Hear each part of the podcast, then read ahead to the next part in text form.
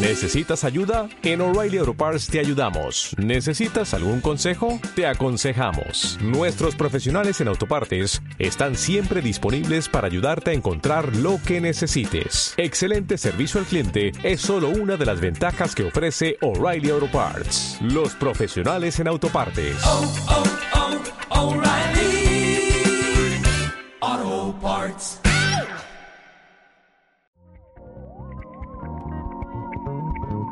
Estás escuchando el podcast de Wowsfera. Todo lo que te interesa de la mano de Magnabook y Burrox, contando contigo. www.wowsfera.com Tu podcast.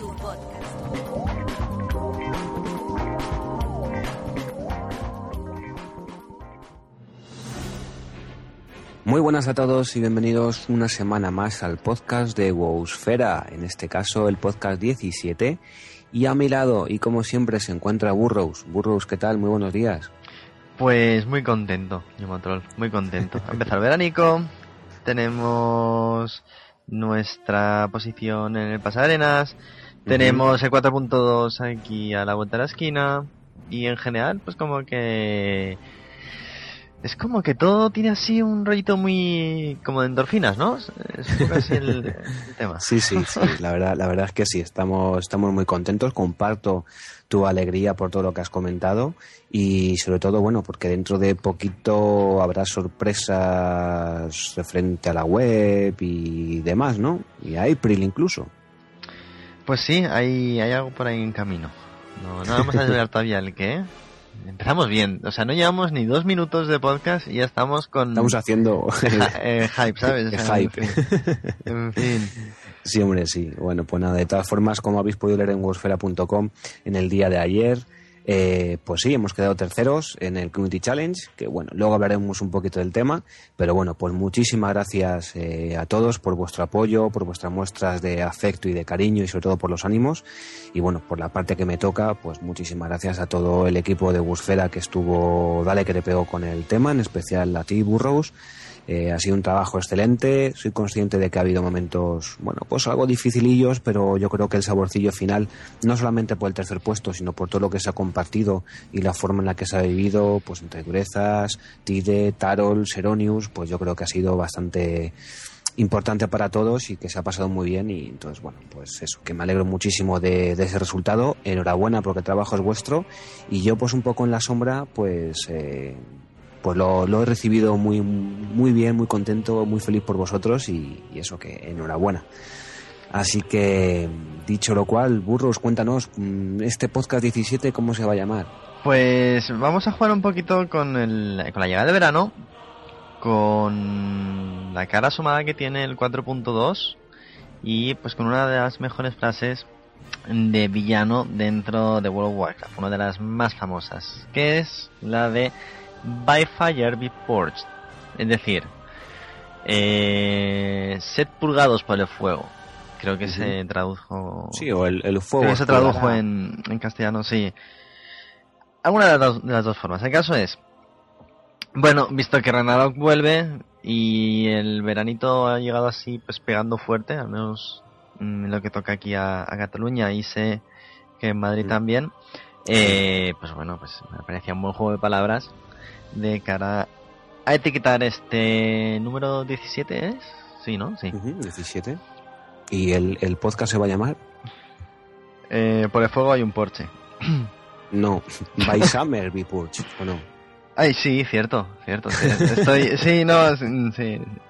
Entiéndelo, refería. ese, calor De que ahí me funde la de neurona. ahí el, el juego de, de palabras, por el fuego seréis purgados, pues por el verano seremos purgados, claro que sí. Firmado en la tibia. Bueno, hoy estamos grabando como siempre un jueves, es día de fiesta, yo creo que se nota un poco en, en, en lo distendido que estamos grabando y en, en los pachorros que estamos. Puedes Así esperar que, bueno, tres horas de podcast. Efectivamente, va siendo hora, como siempre, dar un saludo a los chicos de dracotienda.com y agradecerles el patrocinio de este podcast, así como de la web. Y ya sabéis, dracotienda.com es una tienda de rol online que pone a nuestra disposición pues un montón de merchandising eh, friki. Tenemos libros, hasta cartas, pasando por cómics, figuritas, objetos de colección, peluches súper bonitos de Cthulhu. Ay, es que me encantan.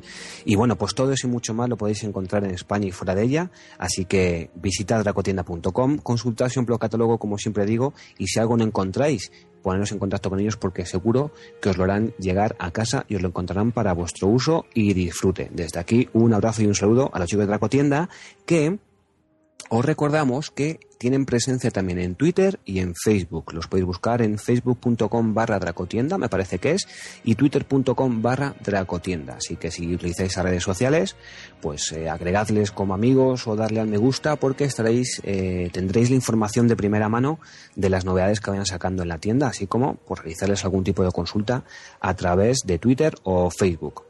Dicho lo cual, va siendo hora de pasar ya a la primera sección de este podcast 17, que tenemos un montón de noticias retrasadas, puesto que la semana pasada no pudimos grabar porque el jueves, que es el día que grabamos, pues yo estuve metido en una larga entrevista personal para, para un trabajo. Si todo sale bien, pues espero poder contaros novedades. Y bueno, pues si no, pues también lo contaré, pero con menos felicidad, claro, eso está hecho. Así pues, sin más dilación, burros, pasamos a las noticias. Vamos allá.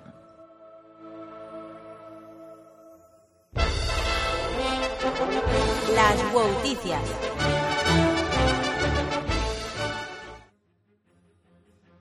Y llegamos ya a las noticias y bueno, Burrus, como hay tantas cosas, sobre todo al inicio de esta semana y terminando la anterior y demás, tenemos noticias de Lore. Cuéntanos un poquito eh, de quién has estado hablando eh, dentro del blog de, de Europe. Bueno, yo digo Europe, pero sabéis que es battle.net eh, pues en la página web principal. Así que cuéntanos, ¿de quién nos han estado hablando? Bueno, el miércoles 15, no este miércoles, sino el anterior, eh, apareció la historia de, de cómo dentro de la conquista de Nomeregan, el, el gran líder, el mega ingeniero Gelvin Mecatorque, el que es, pues bueno, el rey de los gnomos, ¿vale? Eh, pues bueno, pues, ¿qué, qué, qué pasó allí?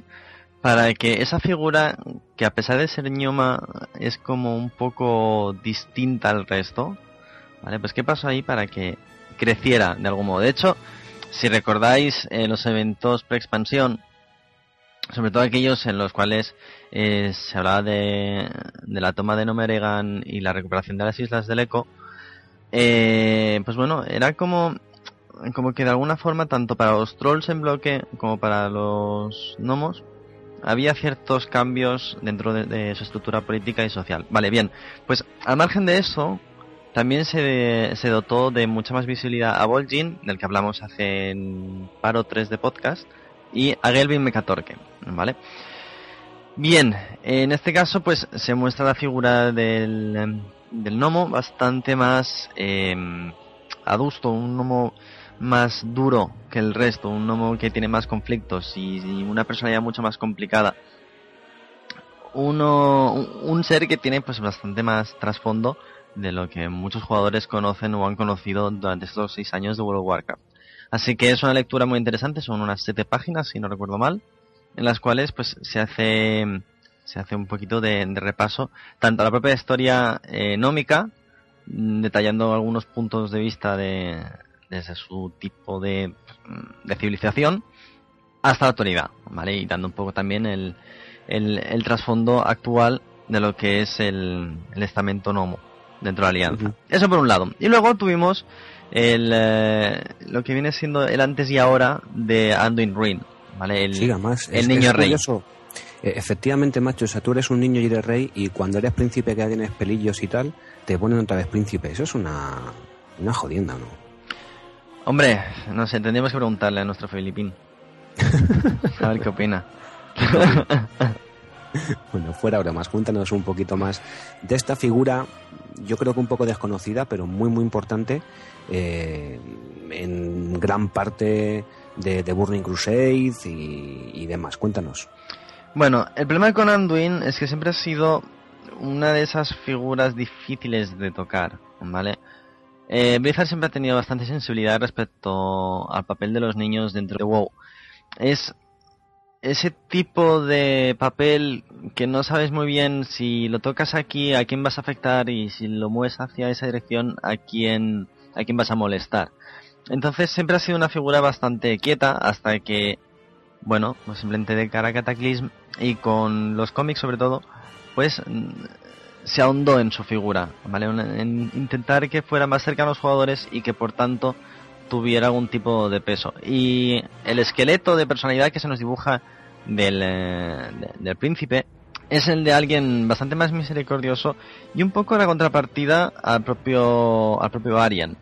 En cierto modo es como que usan al niño para rescatar esa figura de equilibrio que tenía eh, la reina en su día. Bueno, y yo creo que, aunque no se especifique muy bien ahora, eh, en el futuro podremos ver líneas de misiones o al menos pinceladas de personalidad de este, de este futuro rey, a fin de cuentas, en conjunción con la de Varian. Igual me equivoco y nos quedamos sin Varian hacia final de expansión, no lo sé. Pero si eso no sucede, muy probablemente viéramos que, sobre todo a nivel político, tanto el príncipe como el rey eh, pues trabajarían bastante bien en consonancia porque pues eso son ambas figuras se compensan muy bien. Se dibuja a Anduin al, al príncipe como alguien bastante más misericordioso bastante más frío a la hora de pensar. Es un líder táctico vale es un, es un gran pensador pero también es una persona mucho más cercana al, pueblo. Y de hecho, eh, a través de, de, los cómics, lo que nos llega a través de las misiones también, es que eh, este príncipe es apreciado. ¿vale? Pues en general, todo lo que nos ha llegado en estas últimas semanas eh, respecto a Blizzard confirma eso. Y da pie a que podamos pensar que en el futuro va a ser una figura importante para, para Cerot.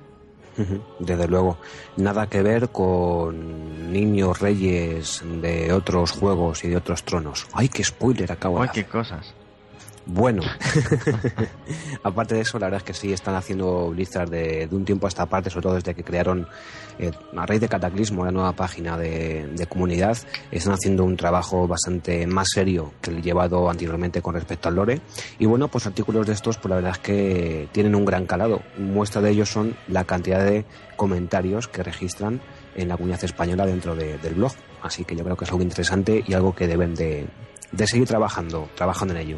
Como también han trabajado en el tráiler del 4.2, que es realmente impresionante. Como diría nuestra amiga April, es amazing, ¿no? It's awesome. Awesome. ¡Aguesome! ¡Aguesome! ¡Aguesome! Vamos a se asomó, se asomó a la... Venga, sí, fuera feo. Es, es increíble el tráiler eh, de este nuevo parche 4.2 que llegará muy prontito, la ira de las tierras del fuego. Y bueno, si no lo habéis visto, que estoy convencido de que sí, pues la verdad es que deja bastante claro cuál está siendo el papel de Thrall, que parece que está como apartado de la, del timeline del lore del WoW y que no se le hace mucho caso en Cataclismo, pero lo que está haciendo es una ardua tarea que parece que en el 4.2 pues él es el primero en darse cuenta de lo que va a venir las tierras del fuego y bueno, pues aparece por ahí Agra que, va a tener una importancia y un gran apoyo para, para el antiguo jefe de guerra, ¿no? Hombre, desde luego, ya solamente por el trailer se puede intuir que hay cierto componente sentimental. Espero, deseo que eso no se convierta en Pasión de Gavilanes 2, el vuelo sobre Azeroth. Pero eh, este trailer me gusta por tres motivos. Para, para empezar, porque tiene una factura técnica brutal. Mejor que incluso la cinemática de Cataclismo, que ya fue un, avance. Sí es verdad que está mucho mejor. Que ojo, no quiere decir, porque mucha gente lo está intuyendo, yo creo que no tiene nada que ver la cinemática con el tema de los gráficos en el juego. Hay mucha gente que parece verse, oye, joder, ¿cómo que Thrall tiene tanta textura? Yo quiero ver la misma textura en los Tauren dentro del juego. Pues yo creo que no tiene nada que ver, me parece, creo yo, ¿no? No, de hecho, para empezar, Thrall tiene anillos. Yo todavía estoy esperando que se vea un solo anillo. Es un personaje de WoW. No, claro, es que está, está ataviado como gran chamán con un montón de, de amuletos y de, y de cosas para ponerse en contacto con los elementos. Muy tibetano, muy Hare Krishna también.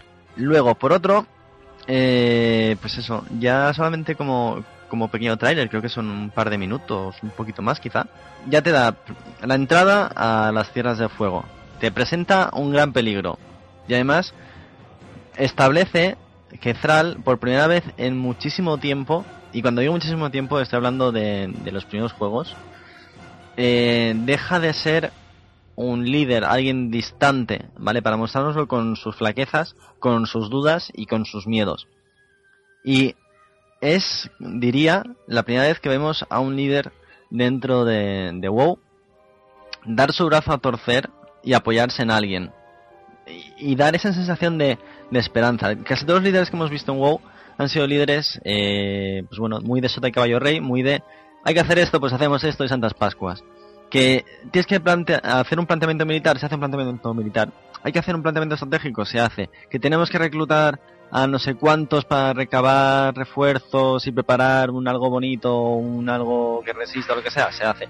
Pero no, no se ha hecho un, una profundización tan grande dentro de, de, de ese aspecto psicológico de un personaje. Y por último, pero no por ello menos importante, lo que me gusta de este tráiler es que puede acercarnos a Thrall bastante más de lo que se ha hecho de momento en Cataclismo. Y esto también es importante porque se supone que es la piedra angular que ahora mismo está sosteniendo, bueno, más que sosteniendo, conteniendo las aguas por un lado y Azeroth por otro, ¿vale? Y, y, bueno, siendo una figura tan importante a la que realmente vemos solamente en un par de ocasiones cuando vamos a, a infralar y cuando hacemos las misiones en las tierras crepusculares, eh, pues bueno, eh, me parece que si se le vuelve a traer un poco hacia la línea de misiones, si se vuelve a traer hacia los jugadores, es un buen paso. No me gustaría que fuera otro Tyrion, otro tipo que va por ahí, de vez en cuando te habla y al final se lleva toda la gloria en la última cinemática del juego. no creo, no creo. Además, eh, yo creo que se le ha planteado como, como un líder neutral eh, para un bien común. ¿no? Se despoja uh -huh. un poco de, de, de, toda su gloria, se pone como decía antes ahí en plan en plan hippie y bueno pues yo creo que la relevancia que va a tener lo que tú dices yo creo que va a ser a partir de ahora bastante más más cercana y bastante más palpable o al menos es lo que se intuye viendo viendo el tráiler como siempre ver, veremos cómo, cómo actúa en, en, en, este tier de contenido, ¿no? Uh -huh. Bueno, y además de todo esto, esta semana también hemos tenido, además el lunes 20, un nuevo café con los desarrolladores. En este caso, Ghostcrawler pues, nos ha hablado bastante, bastante, bastante de balanceo de clases, incluso yendo una por una. Nosotros, pues, eh, vamos, no sé, Burrows, cómo lo quieres plantear, pero no creo que vayamos profundizando una por una exactamente, porque para eso está el, el blog, para que la gente lo lea y, y, acuda a ello. Pero bueno, así en líneas generales, eh, cuéntanos un poquito de qué se habló, por dónde están yendo los tiros, eh, el estado de de bienestar o todo lo contrario del equipo de desarrollo, cómo andan las cosas internamente en Blizzard referente a lo que estamos viendo con nuestros jugadores, con nuestros personajes, perdón. Bueno, yo creo que el resumen de, de, este, de, este, de este texto es estamos haciendo lo que está en nuestras manos, aunque no tengamos muy claro si es la vía. ¿Vale? Esto no significa que sea malo, esto significa que dentro de, de toda la situación PvE, PvP, hay que buscar la forma, bueno, ya lo hemos comentado una vez, hay que buscar la forma de hacer que los resultados que se aplican de cada PvE no afecten al PvP y al revés. Entonces han encontrado con que, vale, sí, de acuerdo.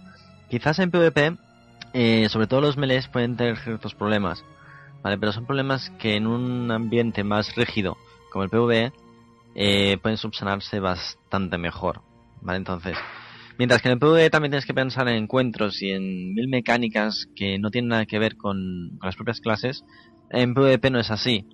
Entonces, hay una frase por ahí suelta que es algo tal que eh, el balanceo de clases no es eh, una ciencia, sino un arte.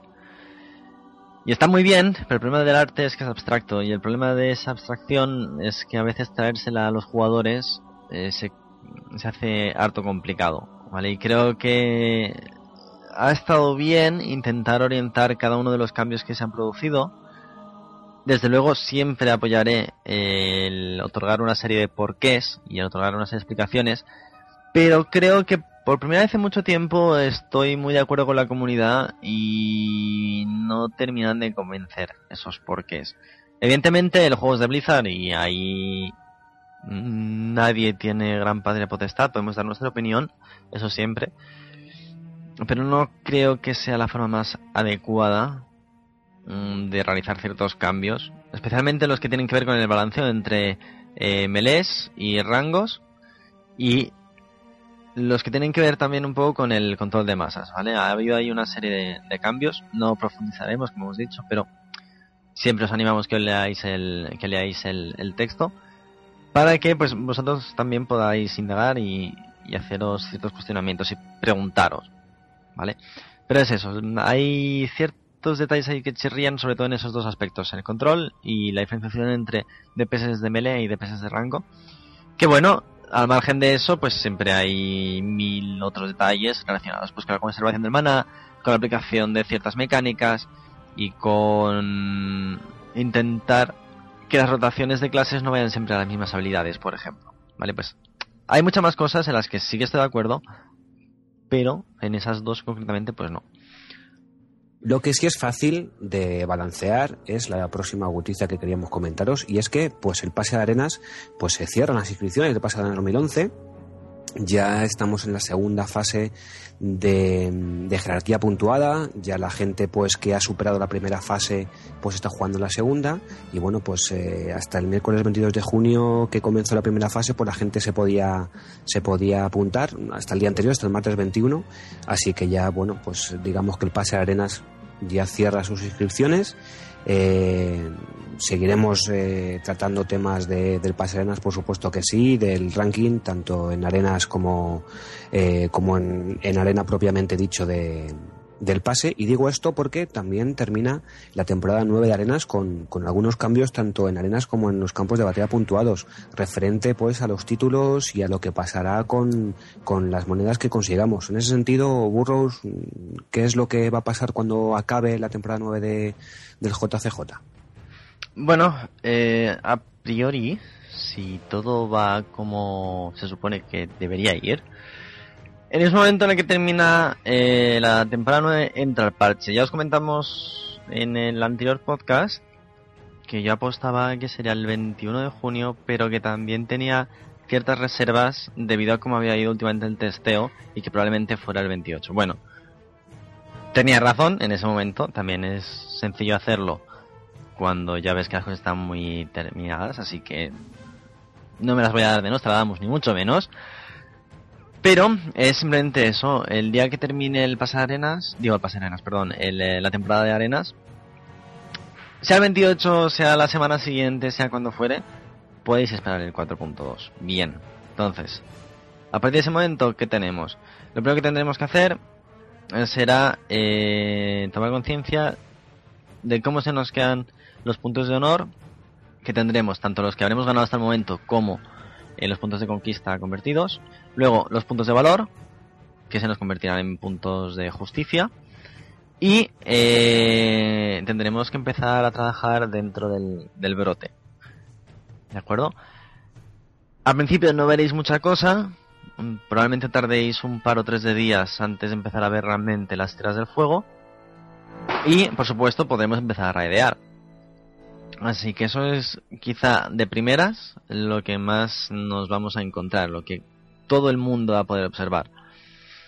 Luego, evidentemente, pues tendremos algunas mejoras tanto en la interfaz con los cambios que trae el 4.2 como en em, las propias mecánicas de clase, porque como sabéis, este parche de nuevo va a ser bastante intenso respecto a cambios de clase por clase.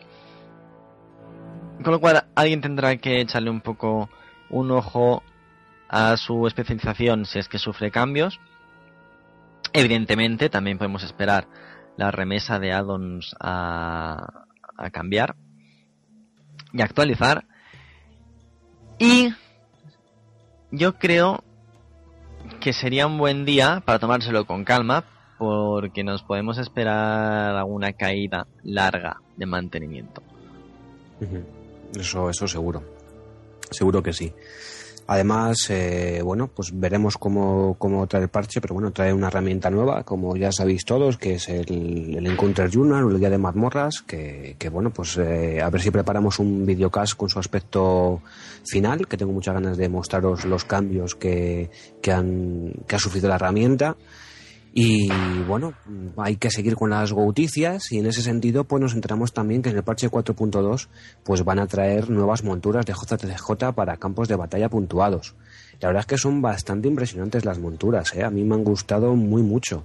Eh, no sé, ¿quieres comentar algo al respecto de estas monturas? ¿Te han gustado? ¿No te han gustado? Coméntanos cómo se van a poder conseguir, en fin. Quiero un grupo de campos de batalla puntuados ya. realmente es un área del juego que he probado, no en profundidad, pero sí unas cuantas semanas. Y, se hace muy divertido. Sobre todo porque, igual al principio no, pero cuando empiezas a hacer unas cuantas, empiezas a encontrarte grupos que son bastante más similares a ti, tanto en equipo como en, en, concepto, en forma de, de estrategia, vaya y se convierten en VGs con otra filosofía, es, es otro mundo. Cuando, cuando le das la oportunidad y estás unas semanas jugándolas, se convierte en otro mundo. Y esas monturas vienen a través del logro de ganar, si no recuerdo mal, 300, 300 campos de batalla puntuados. Así que, mm, a lo dicho, o sea, quiero un lobo un wargo. Es que mola millones. Muchísimo. Y bueno, no te pierdas. Bueno, ahí nos dejaremos enlace al, al blog para que lo veáis, pero la traene que se le montada en el caballo, eh, el caballo mola infinito.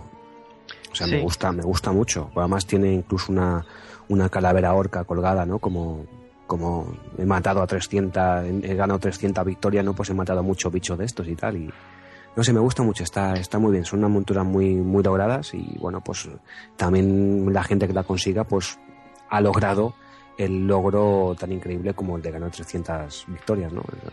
En fin, así que sí, en ese sentido pues hay ganas de, que llegue ya el parche para, para irlo probando.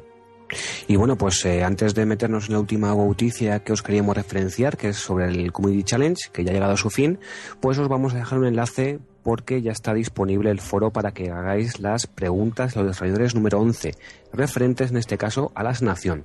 Así que si tenéis eh, alguna pregunta, pues podéis postearla ahí. Y si no tenéis ninguna, pues os recomendamos que también os paséis por ese hilo del foro para que votéis las que consideréis más importantes, porque recordad que vuestros votos son decisorios para, o decisivos, vaya, qué palabra me acabo de inventar, decisivos para elegir esas preguntas que se llegará al grupo de desarrollo para que las contesten. Así pues, pasaros por ese, por ese hilo y participar. Eh, Burroughs, tú has escrito el último, el último post eh, referente al Community Challenge y has estado muy, eh, pues eso, muy metido. Reitero mi enhorabuena y mi agradecimiento por ese tercer puesto. Eh, pero bueno, ya se acabó para nosotros el pase de arenas en cuestión de, de, competición del Community Challenge. Coméntanos un poquito. Estamos muy contentos por ese tercer puesto y agradecemos muchísimo a la gente por su apoyo. Pero cuéntanos cómo lo has vivido y en fin, no sé, ¿Qué, querrías dejarnos constancia del paso por allí? Hay muchas cosas, querido Ñemo Troll, pero muchas, muchas, muchas. Eh, yo creo que para mí es incluso pronto para valorarlo en su justa medida. Lo que tengo claro es que incluso si de vez en cuando hacía mis pinitos en PvP, ha sido en esto, en este mes y medio más o menos, el, momento en el cual me he dedicado bastante más a ello. Es una experiencia que recomiendo muy encarecidamente a cualquiera que tenga un poco de curiosidad de cada PvP. Porque realmente es entrar en otra dinámica, en otra filosofía, en otro mundo. ¿Vale? Ya no solamente en otro mundo de cara a mecánicas y aprender a hacer controles, aprender a estar mucho más atento a tu entorno, a intentar leer situaciones que dependen de otras personas, que no son solamente situaciones de de encuentros con sus scripts, con sus guiones, como pueden ser los, pues, los típicos encuentros de PvE. Vale, son situaciones mm, que te obligan a estar mucho más al tanto de todo lo que está sucediendo y sobre todo saber reaccionar. Vale, y por encima de todo ello, tienes que reaprender a tragarte en ocasiones tu orgullo y admitir que simple y llanamente no has llegado. ¿Vale? Entonces es como, en, cierto, en cierta medida, para una persona que como yo había hecho PvP ocasionalmente, pero se ha metido de lleno en, eh, pues casi después de seis años, es como redescubrir WoW. ¿Vale? Redescubres a, una a un tipo de gente, a un tipo de mentalidad. Eh, descubres eh, pues, prácticamente una forma nueva de, equiparte y de, configurar tu equipo.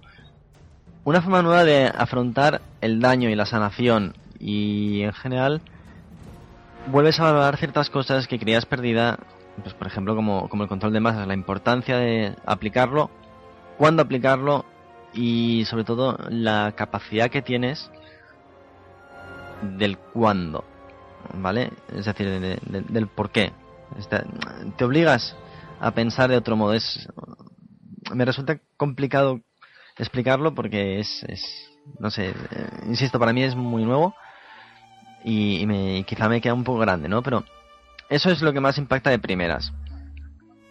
Luego, respecto a la propia gente, pues en fin, la verdad es que con este pase he tenido oportunidad de jugar con Cero y Durezas, dos personas que no, no conocía más que, pues bueno, más que por, eh, amistad o por blogs o por contenidos que habían estado aportando ellos.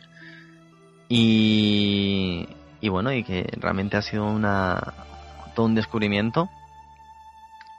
Con Tarol ya había tenido alguna que otra, algún que otro acercamiento, eh, sobre todo pues eso, por, por mi estancia en Sanguino, que incluso si no llega a jugar con, con, con ella, como con mucha otra gente, desgraciadamente, de, de Express, sí que tenía la, tenía más vista, por así decirlo. Era, era ya otra filosofía. Y, y Tide, por supuesto, ha sido otro descubrimiento muy, muy grato para mí. Pues una persona que ya estaba dentro de todo este mundo de PvP y era como... Como ver a un extranjero, por así decirlo. Y, y bueno, realmente ha sido... Ha sido interesante, ha sido otro señor descubrimiento, las cosas como son. Eso en lo tocante a lo personal. Y en lo tocante pues, a atmósfera. Antes, antes, de. Bueno, si quieres continuar, pero yo voy a decir que, que esa es una de las cosas de las que yo. Pues me siento más orgulloso, ¿no? De, de que todo esto haya servido, pues eso, para acercarnos más como, como grupo, descubrirnos como jugadores y, bueno, pues eh, sé todo el trabajo y esfuerzo que ha habido detrás de cada post, de cada vídeo de cada entrevista, eh, de cada captura de pantalla, eh, de cada galería que se ha hecho. Entonces, bueno, pues estoy muy contento personalmente eh, por ese trabajo y sobre todo por lo que ha significado, ¿no? O sea, no solamente el resultado ha sido, bajo mi punto de vista, bueno, sino lo que, lo que se ha conseguido haciendo ese trabajo, que es, es pues, para mí muy importante. Así que desde aquí, pues, gracias de nuevo y, y enhorabuena. Venga, sigue, que nos vamos a poner a llorar al final. No, eso, o simplemente, pues, un poco lo que estás comentando ahora mismo, y de cara a Bosfera, ha sido un ritmo de trabajo muy intenso, ha habido bastantes momentos de, de estrés, de pensar que no íbamos a llegar, pensar que estaba todo en contra y aún así meter cabeza y decir, mira, esto tiene que salir sí o sí por las bolas de Thrall, las del cuello, quiero decir. ¿vale? Eh, o sea, ha sido una dinámica de, de publicación, de mantenimiento de contenidos, un acercamiento a los videocasts bastante, bastante diferente al que había tenido con Rayando el Concepto.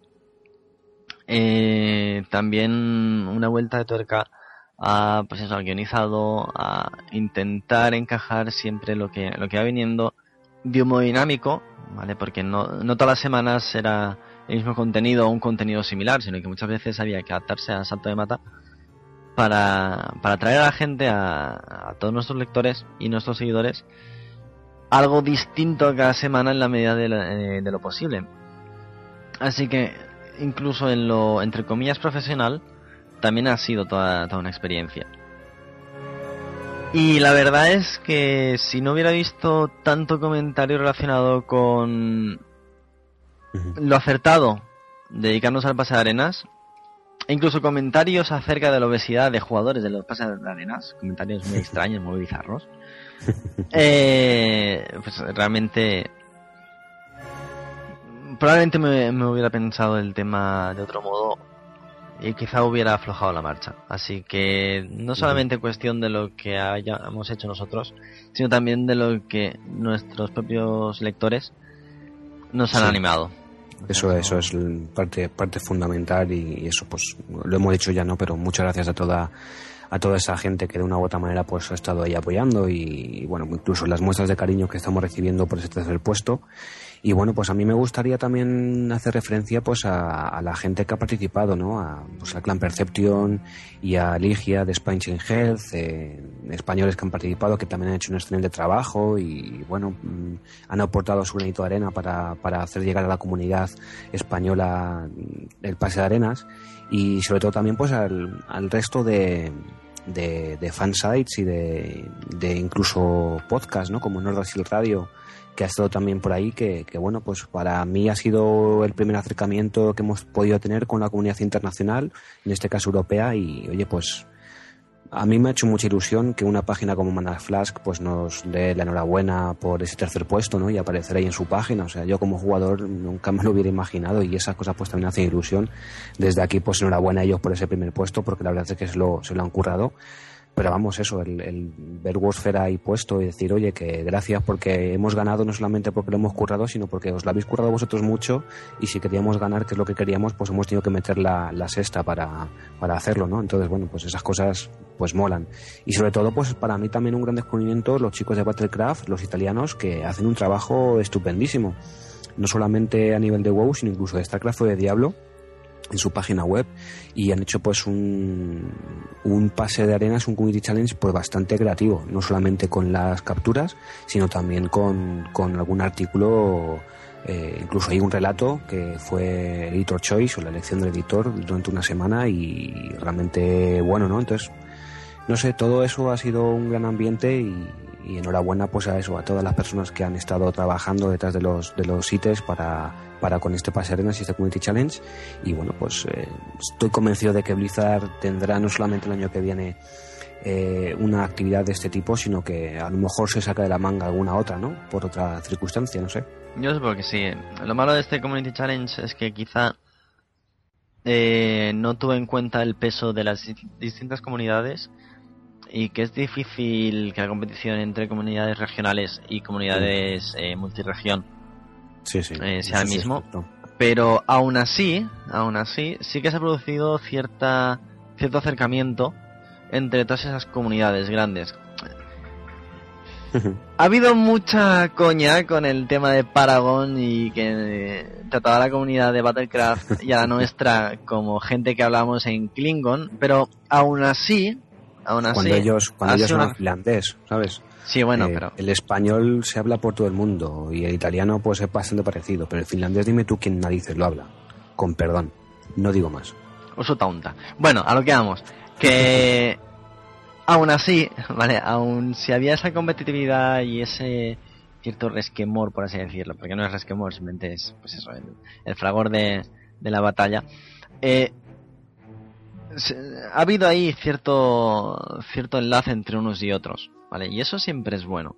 Siempre es bueno, pues, porque del mismo modo que en este caso nos estamos enfrentando unos contra otros, muy probablemente de cara a futuro veamos más de una colaboración entre unos y otros, ¿vale? Con lo cual eso siempre es agradable. Tener esa perspectiva de futuro siempre es bueno. Tanto para nosotros como, como, como sitios, como para todos los jugadores, por probablemente un mejor y mayor contenido. Sí, sí, no, desde luego. Yo creo que es una cosa que Blizzard la intenta apoyar y está buscando métodos para apoyarla más. Eh, no podemos decir mucho porque no somos dados a, a, comentar cosas internas, cuando otros sí, pero me refiero de cara a la compañía. Pero yo creo que, que sí, que esa va a ser un poco la línea y espero que así sea hombre, obligar a la gente a, a que su comunidad sea un poco más grande o colaborar, pues no sé hasta qué punto lo pueden, lo pueden obligar, pero por lo menos sí poner los medios para que eso ocurra y que cada uno elija cogerlos o no. Entonces, me parece una buena iniciativa. En fin, desde aquí sabemos que nos escuchan, aunque no sé si el podcast entero, pero desde aquí también queríamos agradecer, como no, a, a Blizzard por el pase arenas en sí. Eh, ha habido muchas cosas que se pueden mejorar y cosas auténticamente fantabulosas y queremos pues agradecerles la oportunidad que nos ha brindado como site para, para poder participar y para estar presentes y llevar el pase arenas a la comunidad española que lo hemos pasado muy bien, ha sido una experiencia muy buena y bueno, pues estoy convencido de que con nuestros comentarios al respecto pues se mejorarán en futuras ocasiones, ya sea en el pase o cualquier otra iniciativa que tengan a bien hacer para la, gente. Y bueno, pues una vez más, por mi parte agradeceros a todos los que habéis estado en, dentro del reino trabajando y haciendo una gran cobertura. Desde aquí muchísimas gracias por la parte que me toca como como editor de, de Warfare y sobre todo como, como jugador, que ha sido muy interesante todo lo que habéis, todas las iniciativas que habéis llevado a cabo. Y como no, pues a toda la gente que nos ha votado en, en las screenshots, que nos ha mandado comentarios, que nos han llegado eh, mails diciendo esto muy bien o esto muy mal, o esto hacerlo así o asá o tal. Cualquier ánimo, cualquier, cualquier eco que eso ha tenido, pues es de, de agradecer. Y desde aquí, pues también gracias al Clan Percepción y a, Ligia por, por, sus coberturas y bueno, pues por, por participar con nosotros y para todos, ¿no? Así que, en fin, bueno, yo creo que va a ser el momento de terminar con estas noticias y, y pasar a la siguiente sección, Burrows, que es... El Agora.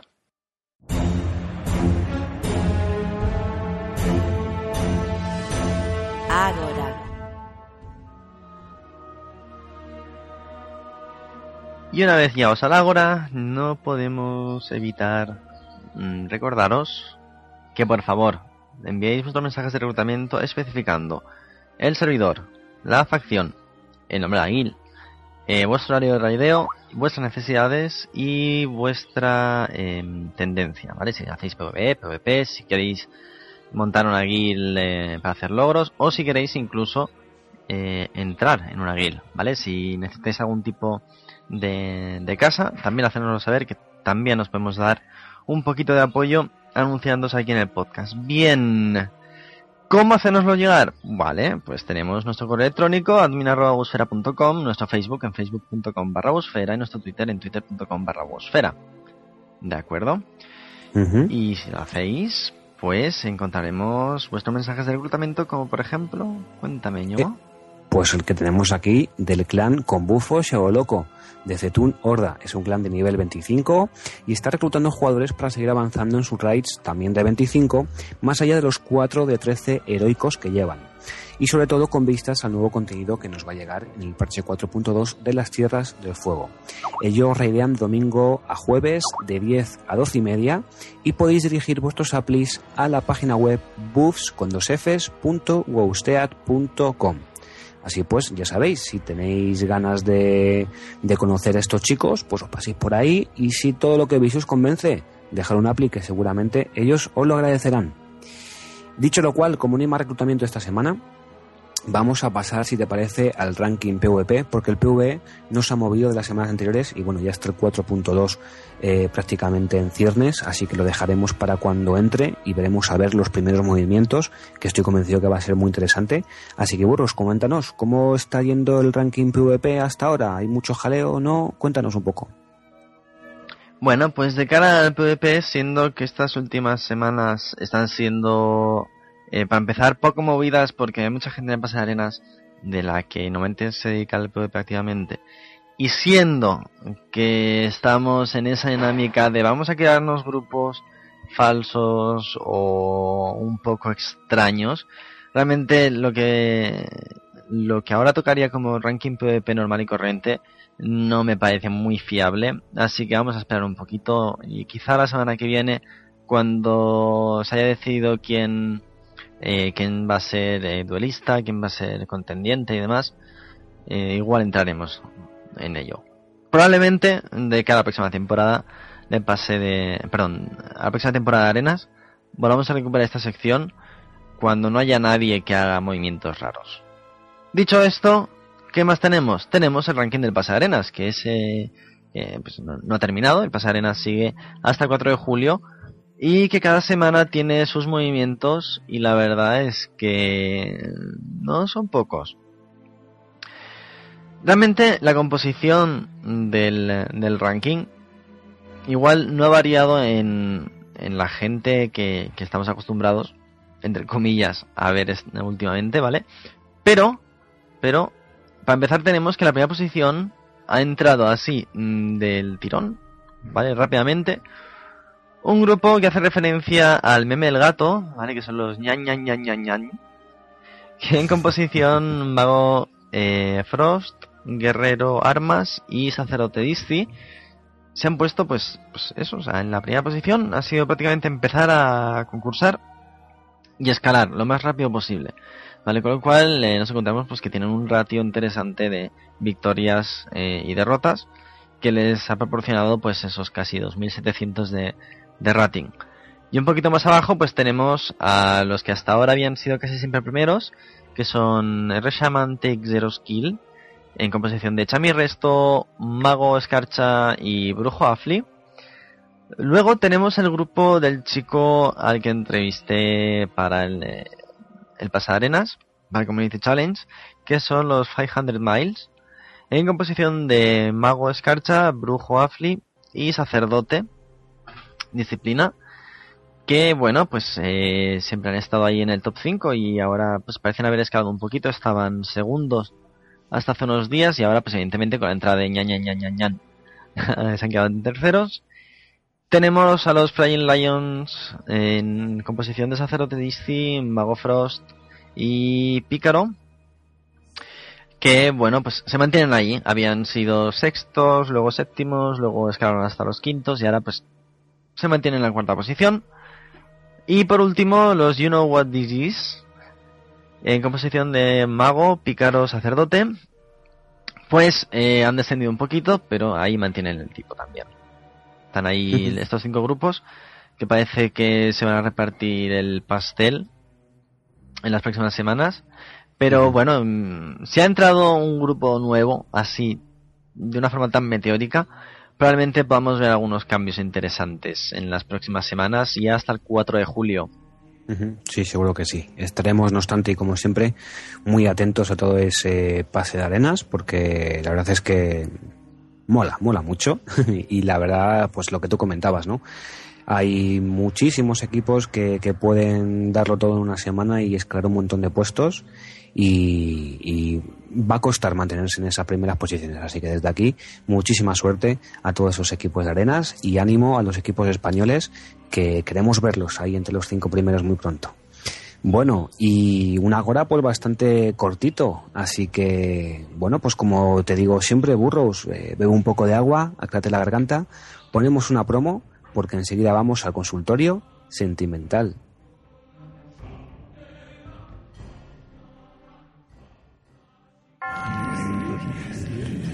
Soy George A. Romero, director de cine de terror y un poco padre de los zombies y todo eso que le gusta a los chavales de ahora. A ver, un momentico. ¡Callaos ya! cago en la leche puta. ¿Es que no veis que estoy hablando? ¿Por dónde iba? Ah, sí. Venía a hablaros de Decadencia Occidental, que es un podcast muy bonito donde hablan de zombies, de vampiros, de fútbol, de la super pop, de historia, de cine, bueno, hablan un poco de todo, la verdad comentarios sobre la actualidad y la vida con acento gallego. Además del podcast, en su web decadenciaoccidental.com, pues también escribe un artículo de temas diversos. El podcast podéis descargarlo tanto en la web como en iTunes. Y ya está. Bueno, hala, ya podéis seguir montando escándalos.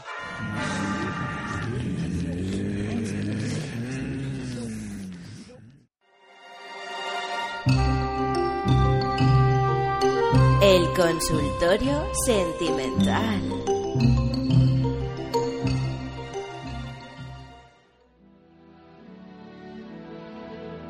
Y bienvenidos al consultorio sentimental, una semana más, que bueno, como llevamos dos semanas sin grabar, pues se nos han vuelto a juntar eh, las preguntas. Desde aquí muchísimas gracias por enviarlas.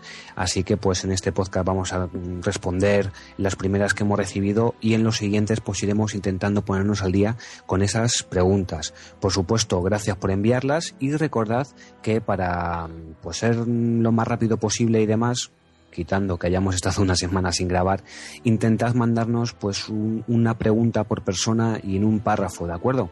Eh, cuanto más conciso seáis, pues la respuesta pues mejor, mejor será. Como por ejemplo la pregunta que nos llega desde eh, nuestro amigo De Blester. Y nos dice, querido Burrows, ¿qué opinas de los ferales de PS actualmente? Y de su poca escalada de daño a medida que consigue mejor equipo, ¿qué te parece eso? Os escucho a vosotros desde hace bastante tiempo y nada, me he animado a preguntaros, ya que en el último podcast hablabais un poco del oso, que es su segunda especialización. Un saludo enorme y seguid así, sois los mejores. Bueno, pues antes de que contestes burros, de Blester, muchísimas gracias por decirnos que somos los mejores y sobre todo por, por el saludo enorme que nos mandas y, como no, por participar en esta sección. Así que un saludo para ti y nada, que también te deseamos lo mejor a ti, por supuesto que sí, como por ejemplo lo que nos va a contar Burros ahora con respecto a tu pregunta. ¿Qué decimos nuestro amigo de Blester?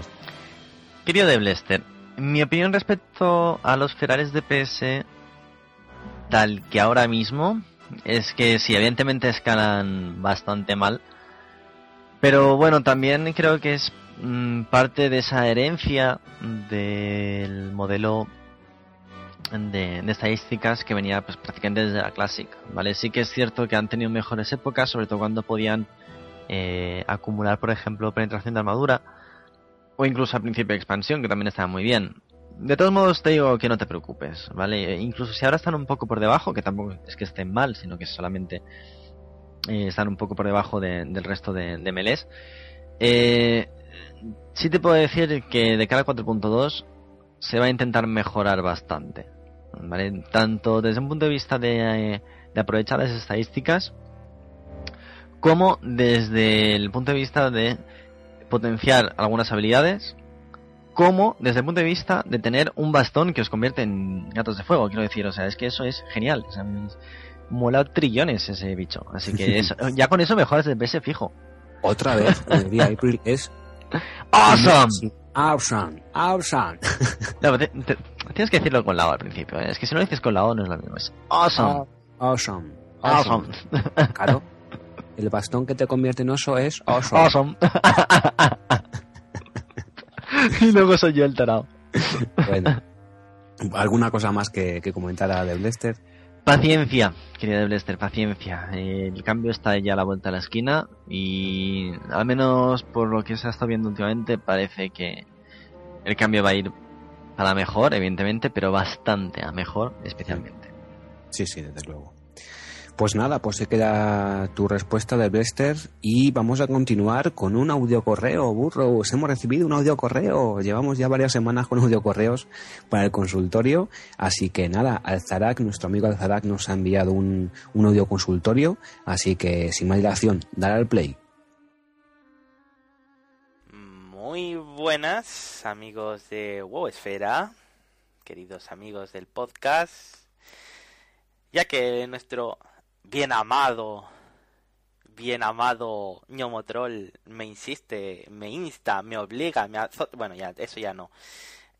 Para que envíe mm, audio correos, pues bueno, me he decidido y otra semana más os mando un audio correo con mis pesadas preguntas. Y esta vez las voy a enfocar un poquito en el PvP.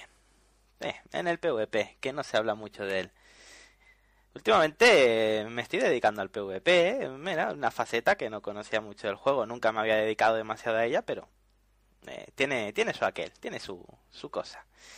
Y ya que estoy, tengo dos preguntas ah, muy sencillitas y muy rápidas mm, para nuestra querida burrita. Y bueno, para lo que MagnaBook también nos pueda aclarar.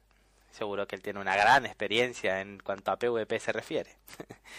bueno, las preguntas son dos, aunque me salga un poquito del guion, que se supone solo puedo hacer una, hago dos porque yo tengo enchufe. Eh, la primera es, mm, ¿por qué los cazadores eh, van en camuflaje corriendo como si no les viéramos. O sea, ellos creen que no los vemos. ¿eh? Tú estás tranquilamente defendiendo una bandera o lo que sea y te aparece una especie de depredador, ¿vale? Ahí en plan de medio transparente, correteando, se te pone al lado en plan de, ah, ah no me ves, no me ves, pero realmente no se da cuenta de que le vemos. Eh, ¿Qué puede ser? Un fallo quizás del jugador a la hora de no leer las especificaciones o quizás de Blizzard de no ser demasiado claro con la habilidad. Y la otra, ya un poquito más interesante supongo, sería ¿qué recomendaciones le darías tú, burrita, a un jugador que no tenga ni idea de PvP y quiera iniciarse e incluso hacer su grupo de arena, intentar hacer sus ratings altos, algún logro y demás. ¿Qué, qué primeros consejos le darías a alguien para que se introdujera en ese mundo variopinto del PvP? Muy bien, pues ya con eso creo que por hoy tenéis trabajo, ¿de acuerdo? Quizás nos veamos la semana que viene. Un saludo y nada, ánimo y hasta otra. Bueno, Tarak, pues muchísimas gracias por tu correo. La verdad es que, como siempre, muy interesantes. Y no sé dónde has sacado esa información de que tengo una amplia experiencia. No tengo amplia experiencia en nada. Así que de todas formas, muchísimas gracias por acordarte de mí en tu audio correo. Y nada, yo le dejo los trastos PvPeros a, a Burroughs para, para que nos comente qué es lo que pasa con los cazadores. Bueno, el tema de los cazadores es un poco extraño.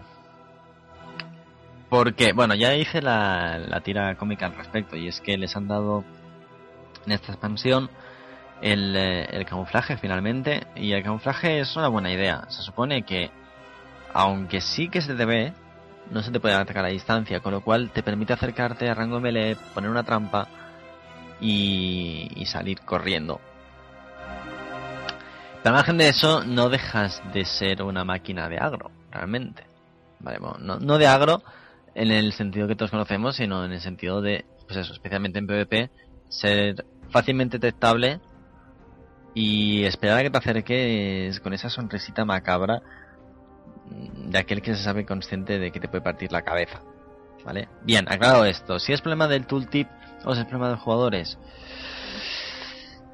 El tooltip era complicado al principio de la beta, porque sí que comentaba que pues era una forma de sigilo, ¿vale? Cuando no lo era. Pero a estas alturas, si un cazador se plantea el hecho de que usando el camuflaje no se le va a ver y que por tanto es un elemento que actúa sobre seguro, es una persona que no está leyendo bien las cosas. Vale, y eso es desgraciadamente una constante dentro de, de la comunidad española, así que señores jugadores, por favor, leanse mejor los, eh, los, los, avisos, las ayudas de las habilidades, ¿vale? Para evitar que cada vez que un cazador se ponga el camuflaje, eh, a la muerte mate un gatito. Bien, dicho esto, consejos para, eh, pues eso, novatos en el PvP. No sé ni por dónde empezar realmente, pero vamos a intentarlo. Mm, aunque suene muy típico y tópico, yo creo que una de las primeras cosas que hay que hacer es meterse en BG y en duelos. Y sé que el tema de los duelos es uno de esos puntos controvertidos porque mm, se da por sentado que al ser uno contra uno eh, se deja todo muy al equilibrio de, las clases. Y en parte es cierto, pero es bueno empezar duelando porque te ayuda a quitarte un poco ese, esa inquietud, ese nerviosismo inicial del, del PvP, ese, ese rush de adrenalina, ese subidón de, uy, tengo que matar a alguien, tengo que derrotar a alguien, y sé que lo que puede pasar a continuación es que se ría de mí, Vale, ese es uno de los, de los primeros problemas o de los mayores eh, obstáculos que se enfrenta la persona cuando empieza a hacer PvP. Vale, eso ha sido así siempre y será así siempre. Para ayudar con eso también, en caso de que no te veas con ganas de enfrentarte a alguien en duelo saliendo a Durotar o al bosque de Elwyn, tienes la posibilidad de hacer vejes. Las vejes, sobre todo las aleatorias, te permiten pues ese anonimato, ese poder pasar 3 kilos de cualquier cosa que tengas a tu alrededor y centrarte en dañar y en sobrevivir y en aprender algunas mecánicas básicas para salir de según qué, según qué atolladeros. Y en general es un buen sitio por el cual empezar, sobre todo teniendo en cuenta que a medida que vas haciendo vejez vas ganando honor y con el honor compras equipo. ¿Vale? Con ese equipo ya te puedes plantear empezar en arenas. Bien, tenemos que haces tu primer salto al PvP, tenemos que consigues tu equipo y quieres empezar un grupo de arenas. Uno de los mejores sitios que existe actualmente en internet para todo lo que son, pues eso, cuestiones relacionadas con arena, son las guías de arenajunkies.com. ¿Vale? Arenajunkies, arenajunkies.com. Sí, porque no ponen series ni películas. No, ahí no. Ahí no, ahí no. Ah, tiene streamings de todos modos, ¿eh? con lo cual igual ahí ya rozamos la legalidad. Bueno, el caso es. Eh, es cierto que siempre va a ser más útil de calle saber qué hacen tus habilidades.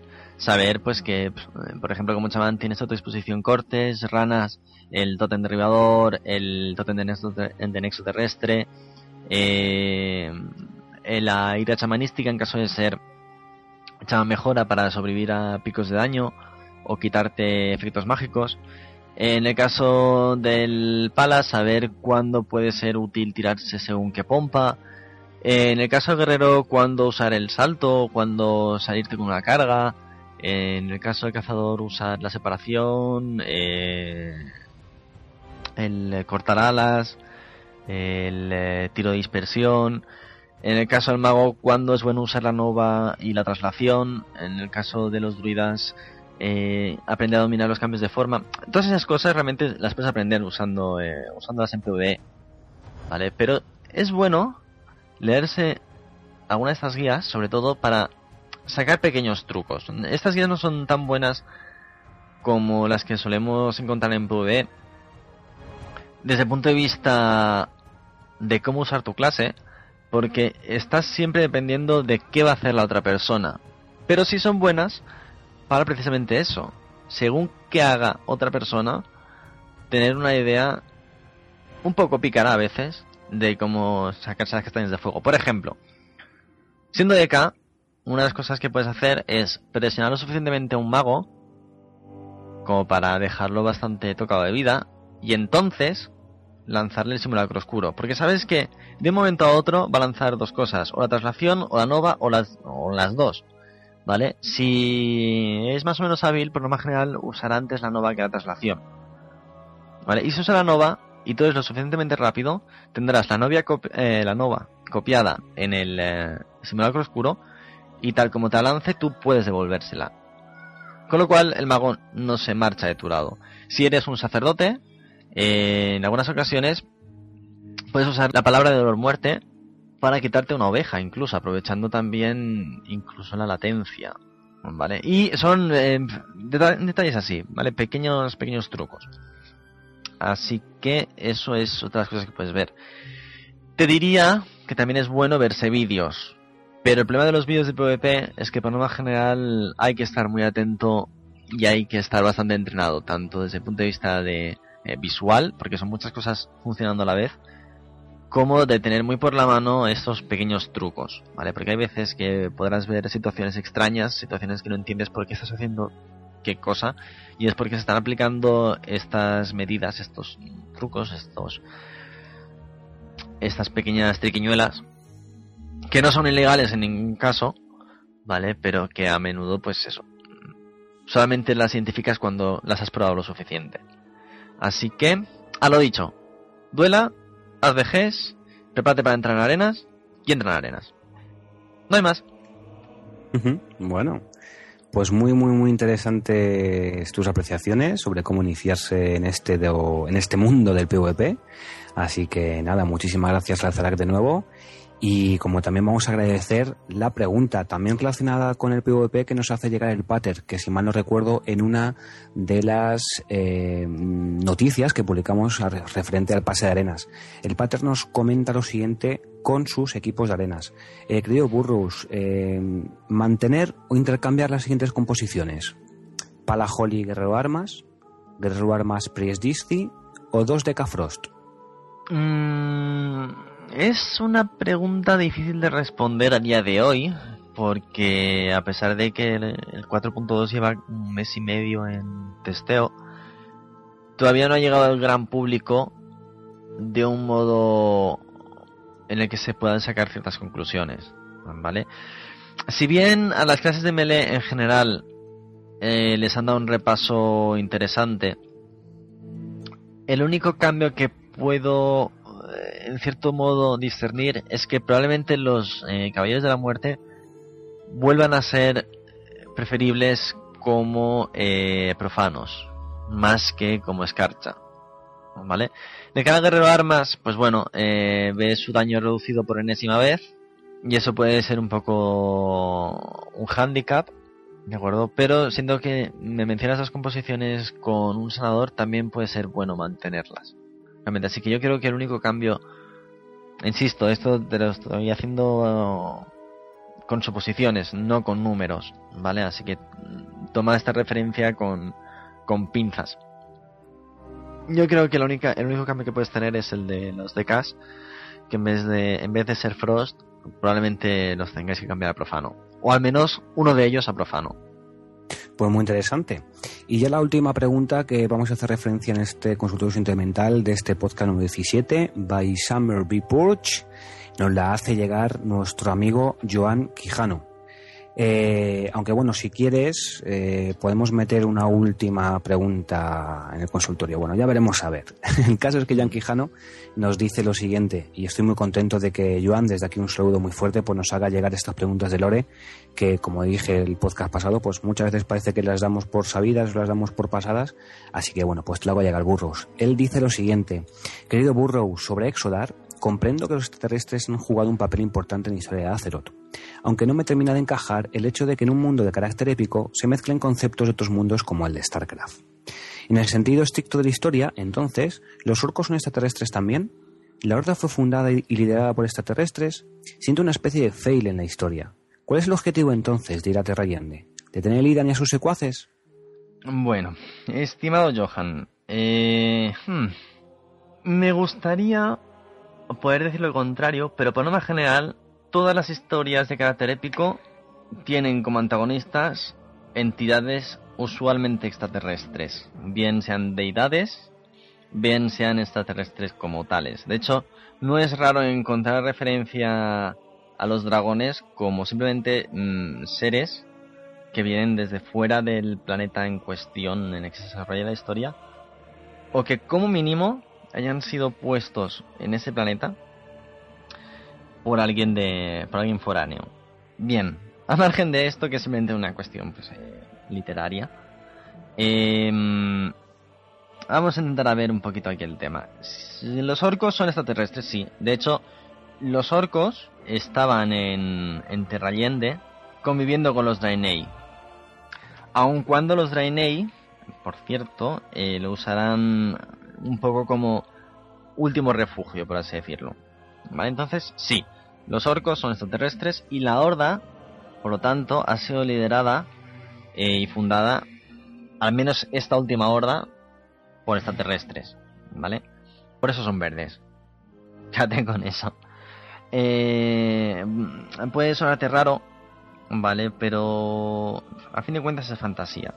Con lo cual aquí quien tiene la capacidad de poder decir si su historia mola o no mola, a fin de cuentas recae sobre Blizzard, al que nos pese. Pero bueno, sabiendo que desde Outland a Azeroth ya extraterrestres, ¿cuál es el objetivo de volver a Outlands? Comenta si es detener a Illidan y sus secuaces o, o, que cuál es. Sí, realmente sí, es detener a Illidan y sus secuaces, pero más que detener a Illidan y sus secuaces, se trata de, para empezar, eh, intentar detener a toda la Legión Ardiente. Quiero decir, Illidan y sus secuaces están por ahí eh, haciendo un poco de cebo mientras se mantiene el portal abierto. ¿Vale? Illidan es eh, una figura a la que se le ha prometido algo a lo que realmente nunca va a tener acceso. Del mismo modo que Illidan le promete a Kael'thas que va a volver a tener una fuente de energía para su pueblo, o que le promete a Lady eh, una, un nuevo imperio para sus nagas, y que realmente en ninguno de los dos casos Illidan está dispuesto, al, menos, al menos eh, fehacientemente, al menos que nosotros sepamos y que podamos comprobar, ¿vale? Que va a poder mantener su palabra.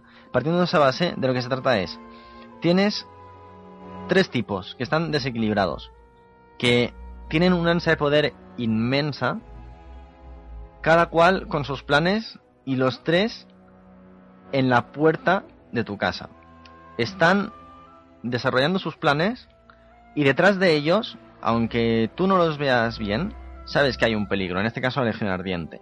Entonces, el pretexto de ir a Terrayende es más intentar asegurarte tus fuerzas fuera del portal de tu casa que no simplemente ir allí, barrer y volver para adentro. ¿Vale? Ese es un poco el, el leitmotiv, el, el, el pretexto de, de Terrayende.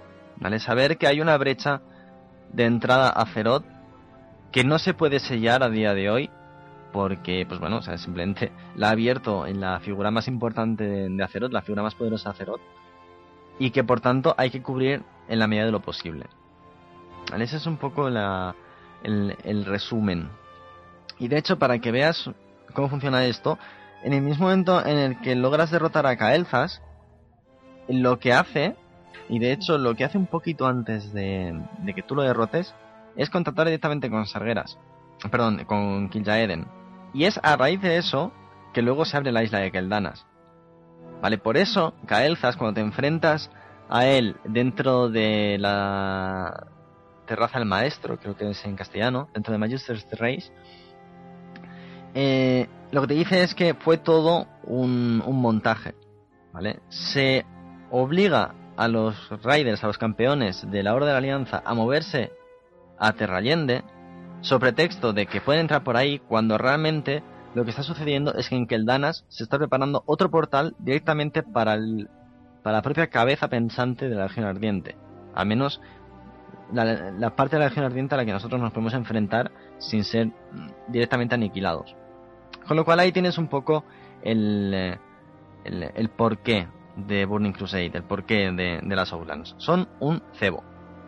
Bueno, pues un montón de información. Así que gracias, Burros, por todos esos comentarios y, por supuesto, nuestro amigo Joan por, por escribirnos.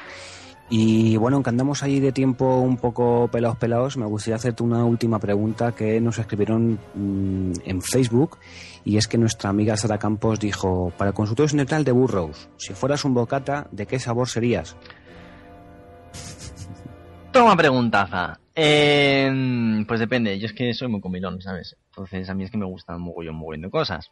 Pero hay una cosa que me encanta hacer, ¿vale? Que es coger un tocón de pan, eh, un, una tableta de chocolate, partir la mayor cantidad de chocolate posible e incrustarlo dentro del pan. Si es invierno, el siguiente paso es meter eso en el microondas. ¿Vale? Y si es verano, es sacar la tableta de chocolate de la nevera.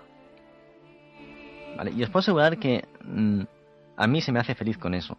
¿Vale? Y si tuviera que elegir ser un bocata, sería eso, de chocolate negro. Fundido en invierno y congelado en, en verano. Creo. Bueno. curiosa pregunta y curiosa respuesta. ¿Y tu ñomo? te, vas, eh... te vas a pensar tú que aquí te vas a olvidar, ¿no? Ahora tengo yo la curiosidad. Ahora Sara Campos y yo te preguntamos a ti. Si fueras un bocata, ¿de qué sabor serías? Del sabor de las ilusiones. Mira, pensaba que sería difícil que me produjeras la piel de gallina después de hablar en italiano. No. No, no hace difícil. ya te he dicho. no, sí, yo, yo creo que esa sería una buena, una buena respuesta para, para mi amiga Sara Campos. bueno, en fin, muchísimas gracias a todos por enviarnos eh, audiocorreos y preguntas para el consultorio. Eh, tenemos todavía unos cuantos guardados en el correo electrónico, así que iremos dando salida a esas dudas en el próximo podcast, en el 18.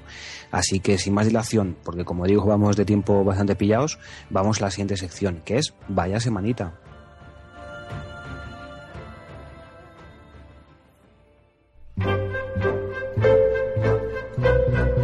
Vaya semanita.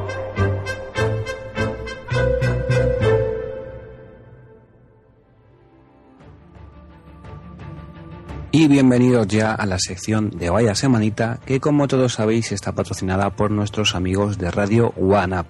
Ya sabéis, podéis encontrar a los chicos de Radio One Up en Radio San Quirsa, donde pues emiten un programa de radio dedicado a los videojuegos durante una hora todos los miércoles y también en oneupradioteam.com. Ahí tienen su página web donde van poniendo también noticias sobre el mundo de los videojuegos. Desde aquí pues un saludo muy fuerte a todos ellos y de verdad que el programa está súper interesante con un montón de secciones como pueden ser la de humor, como puede ser su lista de juegos eh, pues que más gustan, también de los de los oyentes, eh, analizan un juego todas todas las semanas y están al, al tanto de todas las noticias referentes con el mundo gamer. Así que desde aquí, pues muchísimas gracias a los chicos de OneUp y un saludo muy fuerte. Y nada, ya centrándonos en esta semana, casi una semana pues también un poco raruna a nivel de, blogs y demás, nos gustaría pues por ejemplo hacer referencia a, a, un post que ha escrito el Pater y es que él nos cuenta que se ha hecho gran maestro de la arena Gurubasi. Así que desde aquí pues un saludo y muchas felicidades por, por ese reto y nada, os recomendamos que paséis por ahí para que disfrutéis de, sus apreciaciones al respecto. Como también os recomendamos que paséis por el blog de Rimpa Winkel, eh, perdón, Rip Van Winkel, creo que lo digo bien, siempre me equivoco, me va a matar un día de estos, que es bueno uno de los DPS cazadores del clan Perception, desde aquí un saludo muy fuerte para todos ellos, y es que nos trae una lista muy interesante de cuál va a ser eh, lo que va a comprar de cara a Firelands para cazadores, así que si tenéis alguna duda referente al equipo que puede caer en Firelands, pues pasarlo por allí porque va a estar muy muy muy interesante. Por otro lado, también Darnea eh, nos pasó un machinima el martes llamado The End of the Wall of Warcraft. Y el caso es que es uno de esos machinimas que, se te hacen pegadizos. Lo voy a dejar así para que la gente le visite, le eche ahí una, una ojeada. Pero, pero sí, sí, Darnea tiene ese, tiene ese gusto especial por las cosas que te enganchan de algún modo. Y por último tenemos a Lightel Psycho de Perdida por Uldum, que nos habla sus impresiones acerca del solsticio de verano y todos los eventos in-game relacionados con, pues eso, San Juan dentro de Azeroth. Y bueno, no esperéis una guía, porque no es una guía, sino más bien, pues eso, una serie de impresiones y de eh, opiniones al respecto, que siempre está bien, siempre está bien. Al margen de esto, que es lo que nos hemos encontrado esta semana, me gustaría también hacer eh, referencia, aunque esto es de hace casi dos semanas, más o menos, pero bueno, recuerda que hemos tenido aquí el, parón. El podcast de Discos de Platino, en el cual aparece Sergan, y que cuenta la historia, o gran parte de la historia de Pasando en Mulgore, ¿vale? Y, bueno, ya sabéis, cierto, digo, siento cierta debilidad por Sergan, no sé exactamente qué es lo que tiene, yo creo que tiene todos los giles, es más majo que las pesetas, compartimos en parte ciertas raíces, no, hay muchas cosas. Eso, está claro, además de eso, me sentí bastante partícipe de su historia y escuchando ese podcast especial pues me, hizo recordar muy buenos tiempos y muy buenas cosas. Así que sí, desde aquí pues animamos a todo el mundo a que, a que se pase por allí y lo, y lo escuche, por supuesto que sí.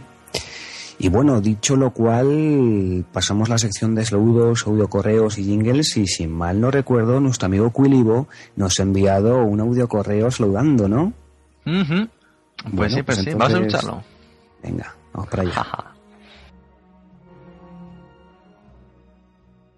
Muy buenas tardes, aquí Cuyibo desde Sanguino Horda, eh, un caloraco que te cagas, 30 grados hoy, estoy que me derrito. Madre mía, menos mal que soy un toro. Y bueno, antes de nada quería dar un saludo a Wesfera, tanto a Magnabook como a Burroughs, que son los dos muy buena gente. Eh, os he escuchado desde los inicios de, de los podcasts y bueno, me lo paso genial con vosotros y vuelvo otra vez a insistir. Muchísimas gracias por ayudarme en, en, pues bueno, mis dudas, en lo del guild y bueno, pues, pues todo eso. Así es que bueno, chicos, un saludo desde aquí, desde Madrid. Y bueno, no sin antes despedirme de mi, de mi, de mi primo Malgamis para vosotros. Así es que, venga chicos, un saludo y hasta luego. Venga, mortales. Veo, yo también veo Huesfera. Así es que hasta nunca, mortales. Pues muchas gracias, Quilibo. Y, hombre, eso de tener voz de Malganis también es un tema, ¿eh? Nada, la verdad es que muchísimas gracias. eh, además, te estás convirtiendo en un habitual de los consultorios y es una cosa que a mí siempre Sí. me hace ilusión, siempre me, siempre me ha gustado. Y pues muchísimas gracias ah, tanto a ti como realmente al resto de, de gente que nos, que nos sigue, porque realmente sin vosotros, pues es que no seríamos nada, chicos. La Eso está, verdad. eso está claro. Eso está claro. Así que, pues nada, mm, un saludo muy fuerte para todos y muchas gracias a Culigo, claro que sí. Os recordamos que os podéis poner en contacto con nosotros a través de nuestro correo electrónico que es admin.wosfera.com, a través de Facebook, facebook.com barra o utilizando Twitter, twitter.com barra.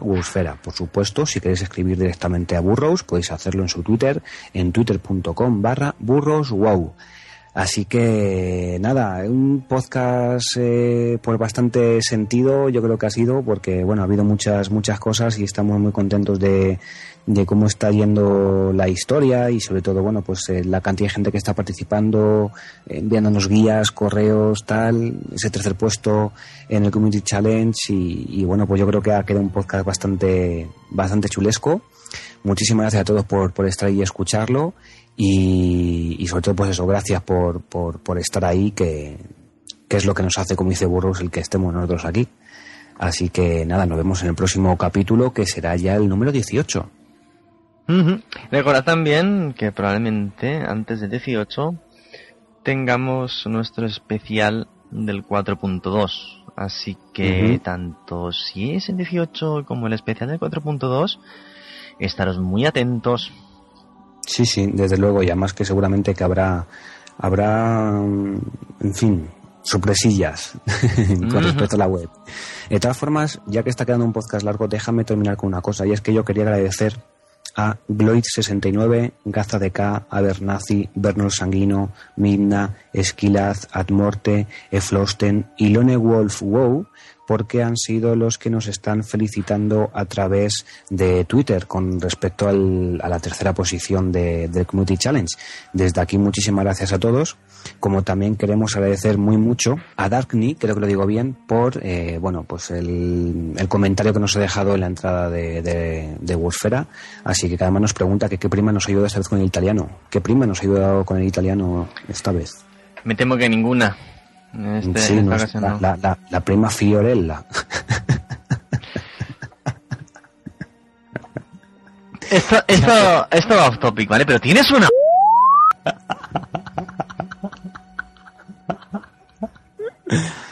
Sí, sí. Pues eso, nuestra prima Fiorella es la que nos ayuda con el italiano. en fin, eh, Darkney, muchísimas gracias por ese comentario a todos los que hemos mencionado en, en por, Twitter. Y, y nada, que nos vemos eso la semana que viene. Muchísimas gracias por estar ahí y un saludo de Magnabook para todos vosotros. Muchas gracias a todos chicos y hasta otra.